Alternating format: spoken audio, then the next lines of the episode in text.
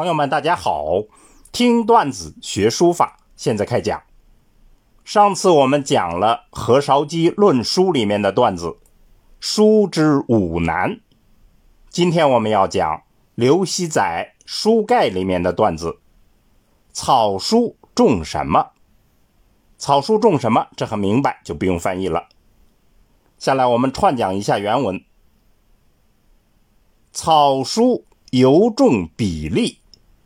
草书尤其重视比例，盖草势尚显，因为草书的事态崇尚奇险。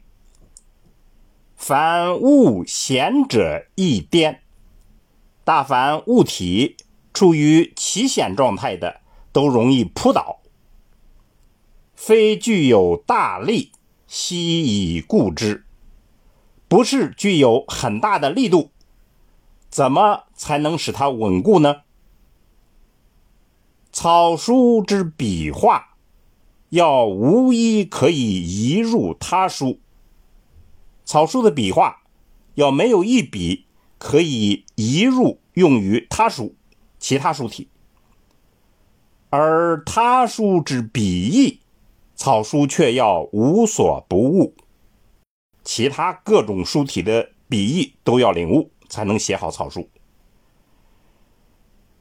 草书尤重金节，草书尤其重视金节，金节就是笔锋转换之处。若笔无转换，一直溜下，则金节亡矣。如果笔法没有转换，一直光溜溜写下去，那么金节就没有了。虽气脉雅上绵亘，即使气脉很崇尚、绵延不断，然总须使前笔有节，后笔有起。但也总是要使前一笔有个终结，后一笔有个起始。明序暗断，明着。连续暗中断开，思非浪作，这样才不是浮浪之作。好，我们把原文整体诵读一遍：草书尤重比例，盖草势尚显，凡物贤者易颠，非具有大力，悉以固之。草书之笔画，要无一可以移入他书；而他书之笔意，草书要无所不悟。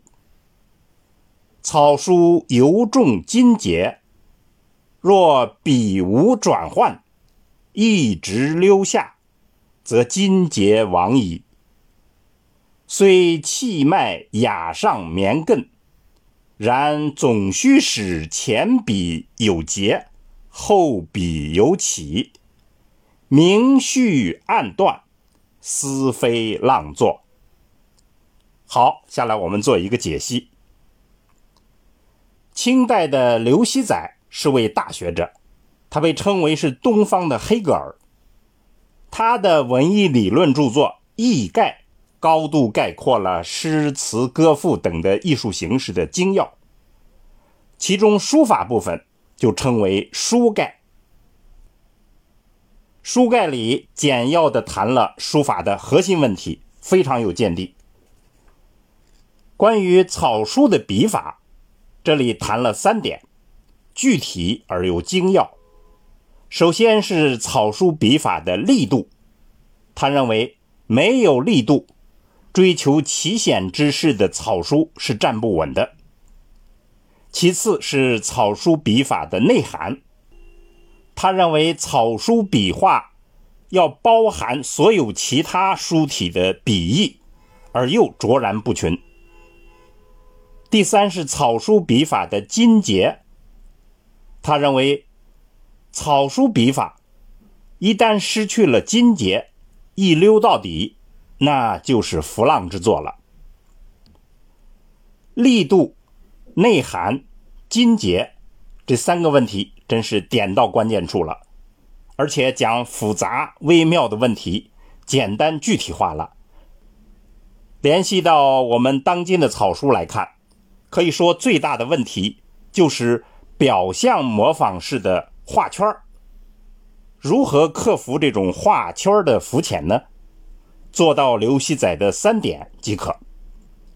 力度是关键，想要不用蛮力，就要把力度理解为技法，融合其他书体的笔意，就是最重要的力度变换的技法。而草书的筋节，则是最不易看出又最不可忽略的操作要领。筋节问题，大师们处理的往往极其自然微妙。需要仔细观察领悟，才可以悟得其中的奥妙。而进一步理解，其实筋节也是力度的问题。这样，我们就可以把三点合一来把握住草书的要领。所以，今天段子的结论就是：力量的大小、力量方式的变换、力量断与连的交替。这就是操作的核心秘籍。说白了，草书就是力的游戏。好，听段子学书法，我们下次再见。